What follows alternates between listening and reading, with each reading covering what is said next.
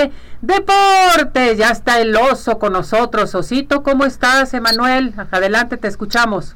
¿Cómo estás, Ceci? Un placer saludarte, listos para platicar de lo que pasó el fin de semana en el mundo de los deportes. Perfecto, pues vámonos con los deportes. No estés enojado, por favor, dice Teo. No, claro que no, claro que no. Vamos. No más porque perdieron a Chivas. Pero bueno, hay que platicar del tema de Fórmula 1. En la Fórmula 1, pues Checo Pérez sigue dando de qué hablar. Checo Pérez sigue siendo el hombre importante, a pesar de que Marvel Verstappen ha sido dominador ampliamente del torneo, pero pues el que llama la atención es Checo Pérez, que tuvo que hacer tres rebases para llegar a la segunda posición de una forma espectacular.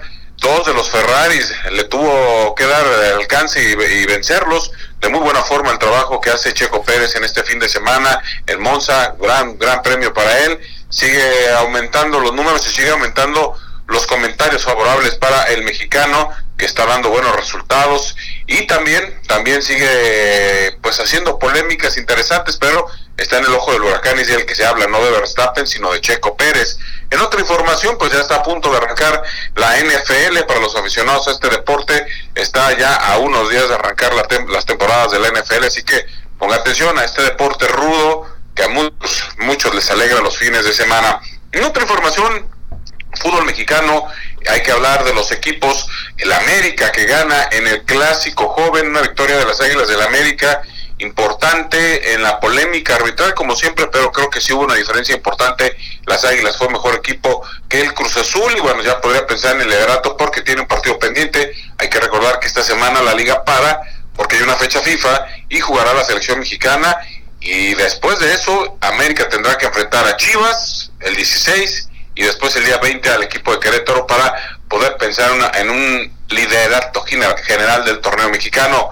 Y también Chivas tuvo participación el día de ayer en el Estadio Jalisco, primero la femenil a las 12 del día tuvo su participación y después a las 5 de la tarde la varonil tuvo participación donde Chivas no pudo con los rayados del Monterrey.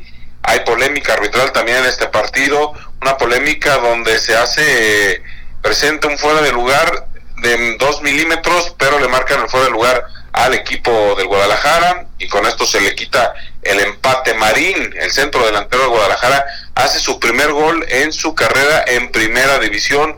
Un jugador que le hacía falta, que ha dado buenas cosas con el equipo de Chivas, pero Chivas lleva ya, después de tres victorias consecutivas, pues ya lleva dos derrotas consecutivas, no, no ha levantado el equipo del Guadalajara. Y si le suman las derrotas de la Liz eh, me parece que Guadalajara el panorama es complicado. Otro que perdió fueron los rojinegros del Atlas, que también sufrieron una derrota, dolorosa derrota contra el equipo de San Luis, que con ellos San Luis se va al liderato general, Atlas fue inoperante, un error de Camilo Vargas le da, le da prácticamente la victoria al equipo de San Luis.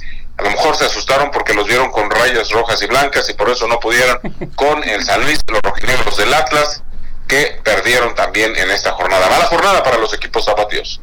Perfecto, muy buena información. Estuvo intenso el fin de semana, Oso. intenso y la Ceci muy contenta porque ganaron sus águilas. Pues claro, claro. Como debe ser. Vengo muy contenta, muy relajada. Gracias, se, te se te escucha. Que estés muy bien. Hasta luego. que te vaya muy bien.